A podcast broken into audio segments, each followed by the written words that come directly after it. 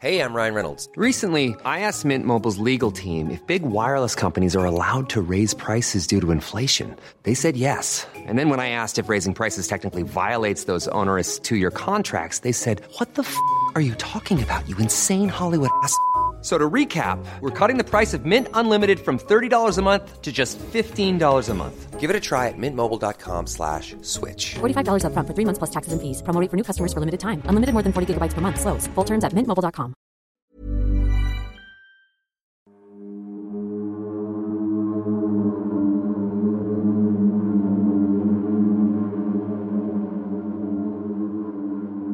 Pues llegan a la casa de estas señoras y se encuentran una escena dantesca, Miguel, algo horroroso. Los policías no podían creer lo que veían sus ojos. Me suena lógico que hayan soltado a esta persona antes, o sea, que nos suena una condena realmente pequeña, porque digo, finalmente es autora intelectual. Tristemente, la religión ha sido utilizada en múltiples ocasiones para manipular a grupos de personas. Sí, claro. Y Bárbara sabía exactamente cómo hacerlo. Bienvenidos sean al Antipodcast. Nosotros somos Cas, detrás del micrófono Miguel. Así es, bienvenidos a un domingo más de terror y por cierto, un agradecimiento especial a todos los que nos dejaron su propinita pulsando el botón de gracias en el episodio anterior. Muchas gracias a ellos que hacen posible el canal. También detrás de cámaras tenemos a Sergio Bocanegra. Oye Miguel, ¿alguna vez has visto la película de La huérfana? Sí, sí la vi, ya tiene varios años, según yo. Es la historia de una supuesta niña que se ve como una niña, trae incluso colitas en el cabello, vestido, llamada Esther, si no me equivoco, y convive con una familia adoptiva. Ella viene, me parece que de Rusia, alguna zona por allá. La, la adoptan y resulta que esta niña tierna y dulce empieza a tener un comportamiento muy agresivo, especialmente con uno de los miembros de la familia, que me parece que es el niño pequeño o la niña pequeña. Y resulta que pues Esther no era una niña, era una mujer adulta que por tener cierta condición médica se podía hacer pasar por una niña pequeña, pero sus intenciones eran muy muy oscuras para con esa familia y si no me equivoco está basado en una historia real. Así es, de hecho el día de hoy te voy a contar la historia real detrás de la película La huérfana. Esto porque recientemente en este, en este año se estrenó la precuela de esta historia, es decir, La huérfana, el origen. Entonces, Claro. me parece muy buen momento para contarte esta historia. Nuestra protagonista se llama Barbora Escorlova. Es una chica que nació en la década de los 70 en República Checa. Y nació con una condición, con una enfermedad muy particular, que para hacer esto un poquito más interesante te voy a dar algunos datos médicos o algunos datos clínicos que describen su enfermedad. Ok. La primera y la más evidente es que tarda mucho su crecimiento, es retardado, es decir, pueden pasar años y va a continuar con el cuerpo y las características físicas de una niña. O sea, se quedan en talla baja. Exactamente, no desarrollan caracteres sexuales secundarios. Por ejemplo, no desarrolla el crecimiento de las mamas, no se va la grasa hacia las caderas, se quedan con este cuerpo de niña, básicamente con cintura de gallina, dice. Ok, habilidades mentales superiores, cognitivas, eh, cálculo, etcétera. Es completamente normal, ella no tiene ninguna clase de retraso mental o algo por el estilo. Coeficiente también normal. Todo bien. Ok, ahí descartaríamos quizá un síndrome de Turner y nos iríamos más con hipopituitarismo, ¿es correcto? Exactamente. ¿Nos puedes dar un poquito de contexto acerca de esta enfermedad? Ok, pues eh, en términos muy sencillos, nuestro cerebro tiene varias partes. Una de ellas es la hipófisis, que secreta un montón de hormonas importantísimas para el desarrollo de nuestro cuerpo en general, nuestro metabolismo incluso. Una de ellas eh, sería la hormona de crecimiento, la llamada GH, por growth hormone. Resulta que en el hipopituitarismo, cuando falta una o disminuye, vamos, sea una secreción nula o disminuida de una de sus hormonas, ya se considera este trastorno. Entonces, por lo que comentamos, la hormona de crecimiento acá juega un papel bien importante, entre otras, porque no es la única que falta. Exactamente. De hecho, me permití traer un libro para leerte un pequeño cachito acerca de la enfermedad, así que... El da- Greenspan. Exacto, dame un momento. El hipopituitarismo se manifiesta por secreción disminuida o nula de una o más hormonas hipofisarias. La pérdida adquirida de la función hipofisaria anterior sigue la secuencia de hormonas GH, que es la hormona del crecimiento, LH, FSH, después TSH, entre otras. Claro, y si falta también LH, que es la hormona luteinizante, la FSH, que es la folículo estimulante, son hormonas que van a colaborar para ciclo menstrual, ciclo de la ovulación, etc. Por eso tampoco menstruan en general. Exacto, es muy difícil que estas personas con esta enfermedad se puedan embarazar, no menstruan, no tienen cambios hormonales. Como una niña. Como una niña, exactamente. Fíjate que no se tienen muchos datos acerca de la infancia temprana de esta niña, de Bárbara. En parte quizás puede ser por la diferencia de idioma, es decir, estamos hablando de que en este país hablan checo, por ejemplo, entonces pues sí, se puede prestar a que haya una pérdida de información. Lo que sí se sabe es que desde temprana edad se le diagnosticó con algún trastorno mental, específicamente algo psiquiátrico, quizás algún trastorno de la personalidad, algo esquizoide, y la internaron en un centro psiquiátrico para menores, es decir, sí estaba bastante perjudicada en ese sentido. Es así que después de un tiempo ella logra salir de este centro de menores psiquiátrico y conoce a Clara, quien en ese entonces ya era una adulta también y se hacen de alguna forma amigas porque por si fuera poco, como ya lo mencionábamos hace rato, esta enfermedad del hipopituitarismo no le afecta para nada en sus condiciones mentales. Es una persona que tiene todas sus facultades mentales al 100. Incluso, por si fuera poco, ella es una persona muy astuta, muy capaz y de que lo que se proponía lo hacía se hace pasar eh, con Clara, con esta señora, como una niña maltratada, abandonada, que la habían tratado muy mal en este centro psiquiátrico, tan así que a Clara le da lástima en cierto sentido y decide adoptarla. ¿Clara trabajaba en el mismo hospital? No, Clara trabajaba en una universidad. Aquí hay un poco de ambigüedad en la información. En algunas fuentes se menciona que en ese entonces Clara estaba estudiando pedagogía y en otras que ya era maestra como tal. No se sabe a ciencia cierta cómo es que se conocen. A lo mejor técnicamente se cree más bien que Bárbara prácticamente la casó, o sea, se dio cuenta que ella era una buena víctima para que la pudieran adoptar, le pudieran dar una mejor vida, digamos. Clara era una mujer que estaba en ese momento de su vida atravesando por una depresión muy profunda, porque acababa de separarse de su esposo. Ella ya tenía dos hijos biológicos, uno de 8 y otro de 10 años. Vivía con ellos también. Vivía con ellos, pero el esposo la abandonó porque ella era una persona muy violenta. Poco antes de conocer a Bárbara, que por cierto su nombre o se hizo pasar por una niña llamada Annika de 12 años, imagínate, Bárbara ya tenía 33 años y se hizo pasar por una niña de 12, 13, imagínate el aspecto físico. Sí, claro. Pues poquito antes de conocer a Bárbara, Clara invitó a vivir a su hermana Caterina con ella para no estar tan sola y que le ayudara a cuidar de, de sus hijos. Pero fíjate lo que son las cosas, las casualidades, no lo sé. Para que todo surgiera como terminó, realmente muy feo, muy, muy mal. Ambas hermanas tenían problemas psiquiátricos. Desde muy niñas tuvieron, se les diagnosticó esquizofrenia con este tipo de pensamiento místico de que eran elegidas por Dios para llevar a cabo alguna misión especial, etc. Incluso una de ellas afirmaba ser la reencarnación de Juana de Arco. En algún momento de sus vidas tuvieron tratamiento psiquiátrico, pero la mayoría de la información, imagínate, menciona que aprendieron a vivir con esta esquizofrenia, es decir, no estaban como Tratadas. tal medicadas. Qué fuerte. Y estaban a cargo de dos niños pequeños.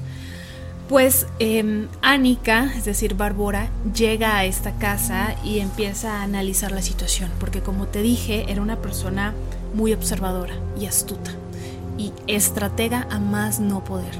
empieza a ver la situación, ve a estos niños y empieza a sentir celos de que los trataban bien. De hecho, en ningún momento, a pesar de los trastornos psiquiátricos de estas dos mujeres, la madre y la tía de los niños, no hubo ninguna denuncia ante trabajo social, etc. Eran unos niños que vivían una vida normal, adecuada. Es hasta el momento de que llega Barbora que todo empieza a cambiar. Por sus celos, empieza a hacer travesuras, a propósito obviamente, para culpar a los niños y que de esa manera recibieran un castigo. Gas, me da mucha curiosidad. ¿Tendrás alguna foto de cómo se veía Bárbara en esa época? Sí, fíjate que a pesar de que no hay mucha información bibliográfica o que faltan fechas, etcétera, fotos hay y muchas. Ok. Aquí está ella con Carla, Cla- Clara, perdón, y con los dos niños. Ese es uno de sus hijos, digamos, sanguíneos. Exacto.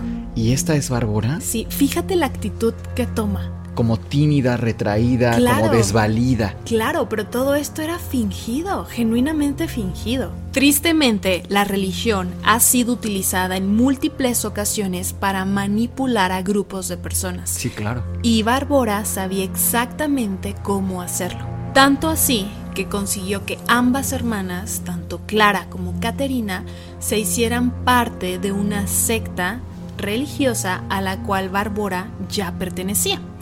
La secta se llamaba el Santo Grial. Imagínate esta locura, Miguel. El líder de esta secta era llamado el Doctor y se comunicaba con sus fieles por medio de mensajes de texto. Esto ocurre más o menos entre el año 2005-2006, es decir, ya teníamos esa tecnología. Y en- mediante estos mensajes de texto, el doctor les decía qué hacer, qué no hacer, qué predicar. Y las bases de esta religión eran el canibalismo, el incesto y la promiscuidad sexual.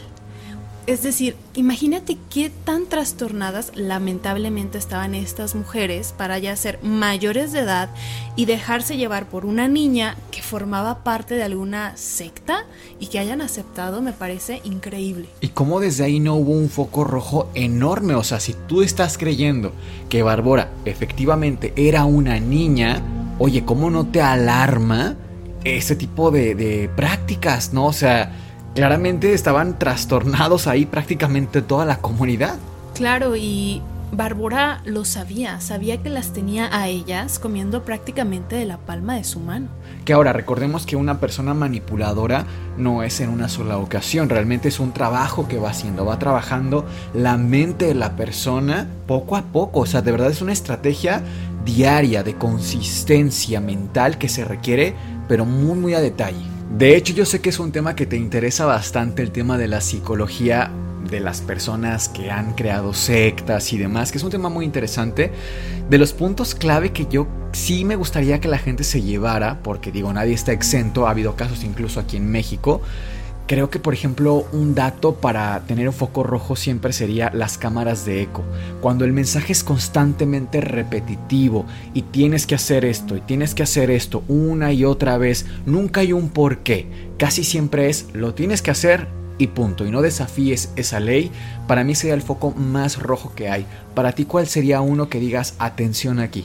Es ese combinado con el hacerse la víctima, el hacerse pas- pasar por una buena persona, incluso por necesitar ayuda. Si te das cuenta, la postura que tiene Bárbara en esta foto es de, de acógeme, necesito de tu regazo. ¿Para qué? Para parecer un ser indefenso, de tal forma que cuando esta persona, en este caso Bárbara, pida ayuda o haga alguna sugerencia, se le sea otorgada esa ayuda. De esa manera lo consigue. Generas una obligación de estar al pendiente de ti. Exactamente. Y mira qué interesante, porque esto me lleva al siguiente punto. Una vez que ya las introducen esta secta y empiezan con estas ideas ya más intensas de todas estas prácticas, le da la sugerencia a Clara Barbora, la mamá de los niños, que les mande a hacer una jaula de hierro para encerrar a ambos niños en el sótano de la casa. ¿Y lo hizo? Claro, mandaron a hacer esta jaula de hierro. ¿Tenemos foto o algo, evidencia de no esto? Hay, no hay foto porque imagínate, son menores de edad. Por supuesto que no podían exponer sus caras, sus cuerpos frente, frente a una situación tan denigrante. Tan mediática además. Exactamente.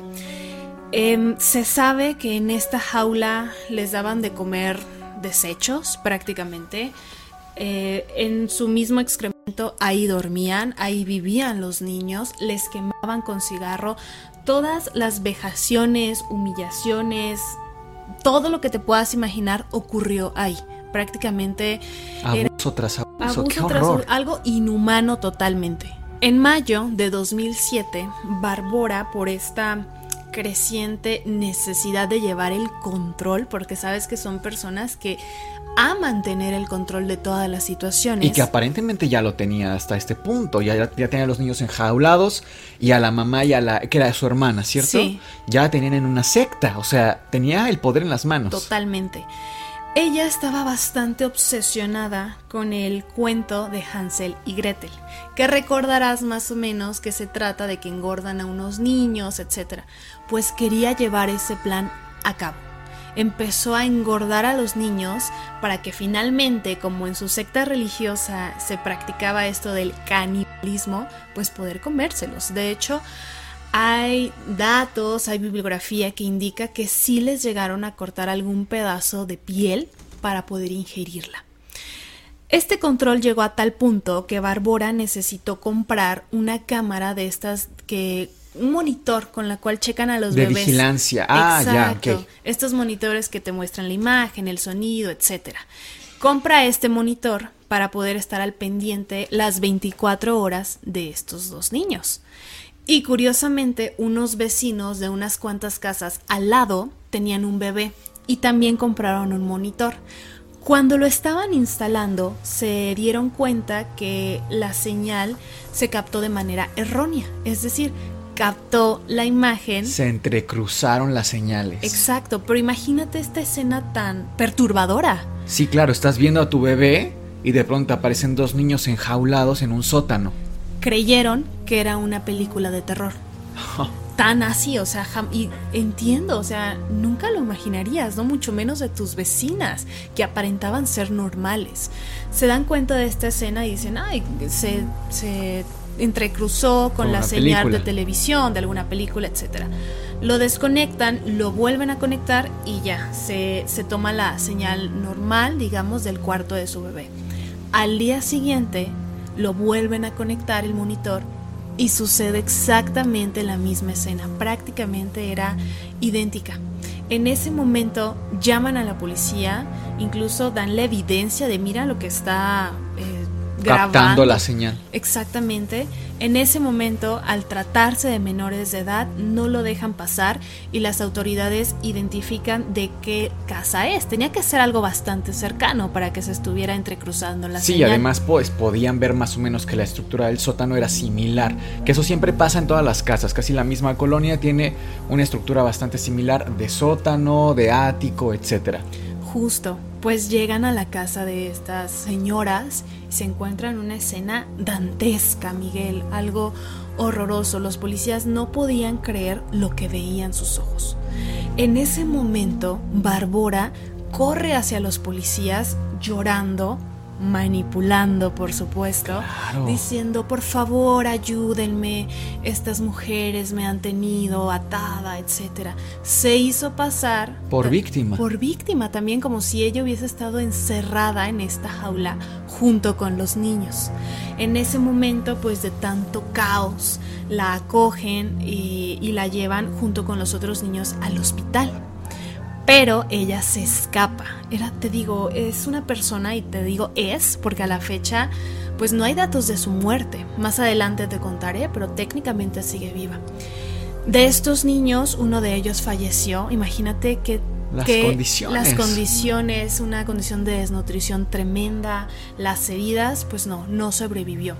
Pero gracias a que uno de estos niños sí, cuando se llega el juicio, pues tenemos toda esta información de todos los abusos que sufrieron. Las hermanas Clara y Caterina fueron llevadas a juicio y en este juicio comentaron que ellas fueron manipuladas por Barbora y toda la gente era pues algo increíble cómo fueron manipuladas por una niña de 13 años.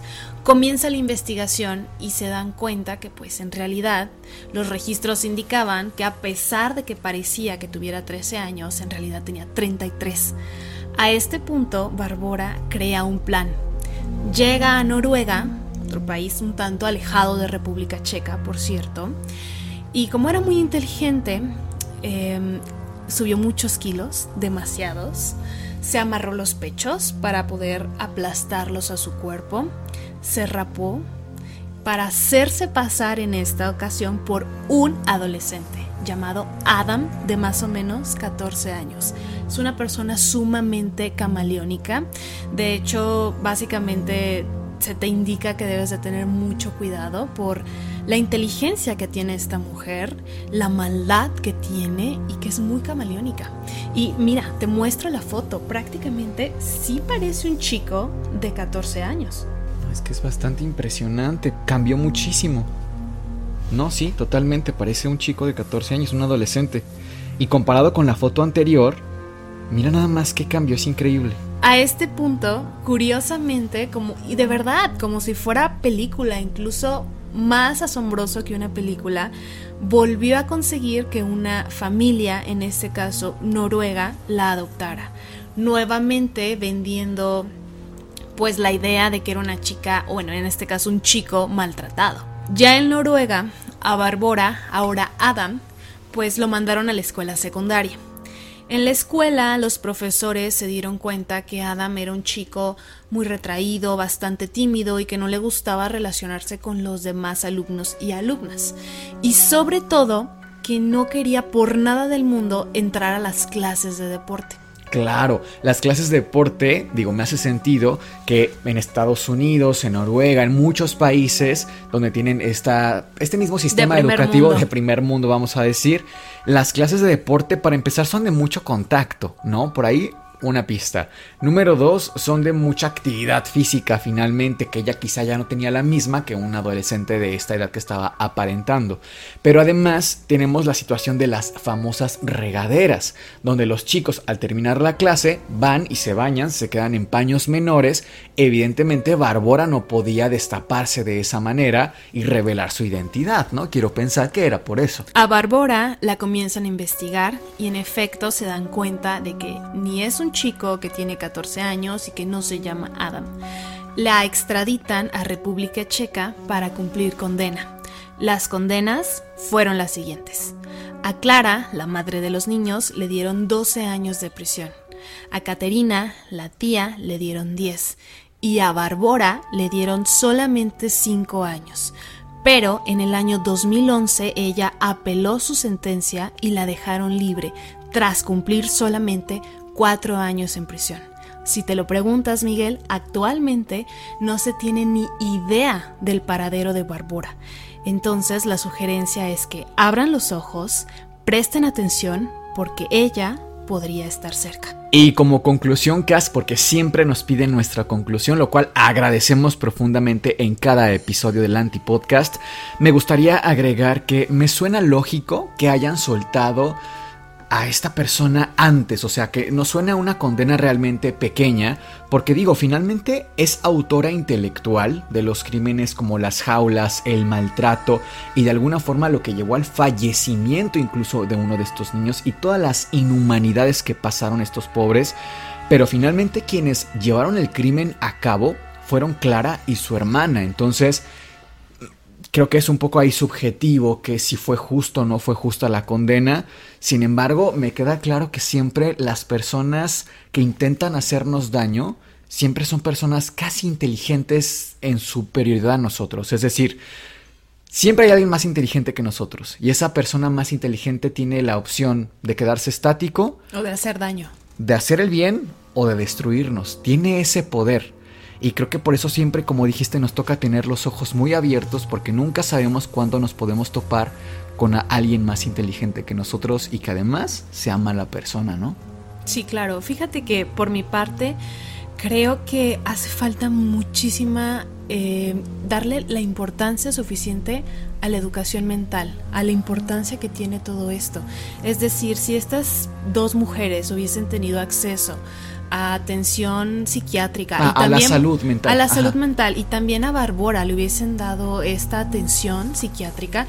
Quizás este caso se hubiese evitado y muchos otros que ocurren en el mundo a raíz de personas que tienen algún trastorno psiquiátrico que las lleva a cometer cosas bastante tristes y se pudieran evitar. Y también vuelvo con lo de las leyes, es decir, si bien como dices, a lo mejor fue justo en el sentido en que Barbora solamente fue autora intelectual de todos estos hechos, la realidad es que a mí me sigue pareciendo una persona sumamente eh, peligrosa Sí, claro. y que no la debieron de haber dejado libre, quizás no en la cárcel, pero sí en un centro psiquiátrico. ¿Cómo la dejas irse del país a quién sabe dónde a estar haciendo quién sabe qué? Con esos antecedentes, y no solamente como castigo, claramente necesita ayuda a esta persona.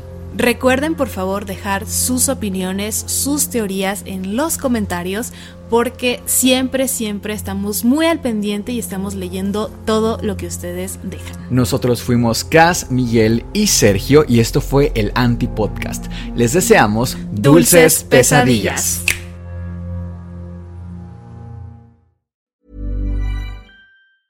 If you thought the only way to get a more defined jawline with natural looking results was through surgery, think again. Juvederm Volux XC is a non surgical injectable gel filler that improves moderate to severe loss of jawline definition and can help you achieve natural looking results with little downtime. Even better, this improved definition lasts up to one year with optimal treatment. No maintenance required. Improve jawline definition for a smooth, sculpted look with Juvederm Volux XC. For important safety information and to find a licensed specialist, visit juvederm.com. That's J U V E D E R M.com. Not for people with severe allergic reactions, allergies to lidocaine, or the proteins used in Juvederm. Common side effects include injection site redness, swelling, pain, tenderness, firmness, lumps, bumps, bruising, discoloration, or itching. There's a risk of unintentional injection into a blood vessel, which can cause vision abnormalities, blindness, stroke, temporary scabs, or scarring. Talk to a licensed specialist to find out if it's right for you.